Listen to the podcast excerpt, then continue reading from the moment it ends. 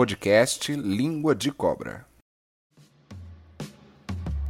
Olá, eu sou Luana Martins, a narradora de mais um episódio do podcast Língua de Cobra.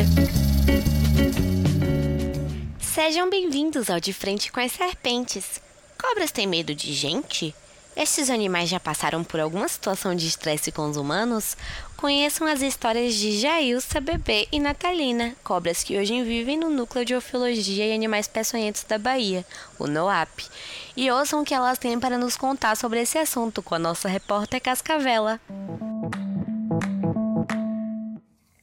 Oi, oi, ouvintes! Estamos começando o De Frente com as Serpentes. Eu sou a repórter Cascavela e para a reportagem de hoje, sabem aonde eu vim parar? Aqui no Núcleo de Ofiologia e Animais Peçonhentos da Bahia, o NOAP. Vamos conversar com algumas cobras que moram aqui para saber de um assunto que muitos têm curiosidade, que é sobre o medo dos seres humanos. Mas antes de começar, gostaria de agradecer muito às convidadas por aceitarem o convite da entrevista. Convidadas, se apresentem para o público conhecer vocês e nos digam como vocês chegaram e há quanto tempo vocês vivem no NOAP. Olá pessoal, tudo bem? Meu nome é Jailsa, a Jararaca. Eu sou uma das cobras mais antigas do NOAP. Eu vim parar aqui devido a um trabalho de campo que eles fizeram lá na Ilha do Monte Cristo. Eu já tenho aqui mais ou menos uns 12 anos, não lembro exatamente. Eu sou a Bebê. Eu sou uma cobra do milho. Eu vim para cá porque eu fui apreendida. Estava sendo traficada. Já tenho mais de ano aqui. Oi, gente. Eu sou a Natalina e também sou uma jararaquinha. Eu nasci aqui no NOAP no Natal de 2019. Gente, agora eu tenho mais uma pergunta para vocês. Afinal de contas, cobras têm medo de gente? Ah, pessoal, no começo, quando eu vivia na ilha, eu tinha medo sim. Até porque lá é um local meio isolado, bem na paz. A gente não tinha nem muito contato com humanos assim. Eu cresci ouvindo histórias, né, que outras cobras contavam. Então isso me assustava. O meu primeiro contato mesmo com humanos foi com esse pessoal daqui do NOAP, eles estavam estudando sobre nós e eu acabei sendo coletada e trazida para o laboratório.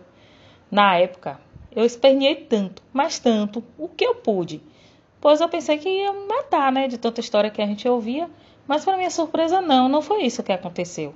Eles me abrigaram e em troca eu sirvo de modelo de estudo. De vez em quando eu vou com eles para as exposições assim que eles fazem, para, dialogar né, com, com as pessoas sobre a importância da conservação da natureza, enfim. Confesso que hoje eu ainda tenho medo, ainda é tenso quando eu saio para essas exposições. Porque vocês sabem, né? Infelizmente, muitas pessoas não gostam da gente. Nem todos os humanos cuidam da gente como as pessoas daqui. Antes de eu chegar no NOAP, tentaram me traficar. Eu vivia dentro de uma caixa suja e escura. Mal conseguia respirar mas me salvaram do tráfico e agora moro nesse museu. Apesar de tudo, eu não fiquei com muito medo quando cheguei aqui. O pessoal me recebeu super bem. Ganhei até um nome. Poucas cobras têm esse privilégio. Eu ganhei esse nome graças a uma estagiária que se encantou por mim. E olha que eu era minúscula e ela vivia dizendo que talvez eu não vingasse. Mas eu fui forte e, graças aos cuidados e o carinho do pessoal, hoje eu estou enorme e forte, como eles dizem. Olha, eu nem sei. Eu só conheço os humanos que cuidam de mim aqui dentro me dão comida, limpam a minha casinha e até me dão um banho de beleza.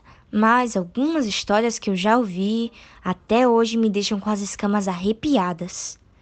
E eu, nessa vida de repórter, já vi e vivi muitas situações difíceis, viu? Muitas vezes precisei até usar o meu chocalho para me defender e espantar as pessoas. Mas me contem, que histórias são essas?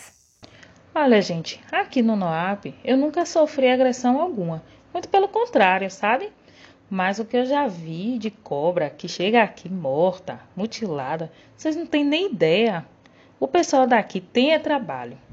Só para vocês terem uma noção, eu vou contar uma história rapidinho.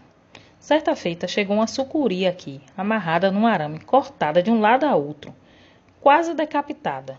E apesar de tudo que fizeram para tentar salvá-la, menos de dois dias a bichinha morreu.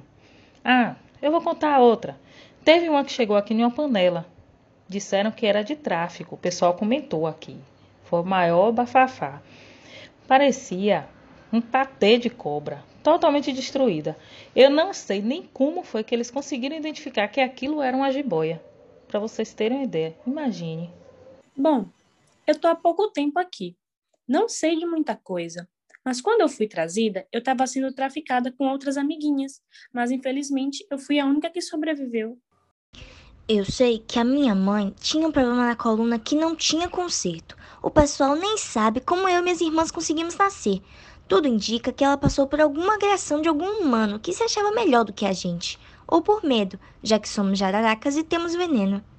Veneno esse que usamos para caçar e nos defender dos predadores, né? Esses humanos se acham tanto, estão pensando que queremos gastar nosso veneno assim com eles de graça? Bom, gente, é, essas histórias são terríveis, muito ruins mesmo, mas agora vocês estão aqui seguras nesse super condomínio, né? E você, Jailson, saiu da natureza de onde vivia, praticamente isolada, para estar rodeada de humanos agora. Como é que você lidou com esse medo?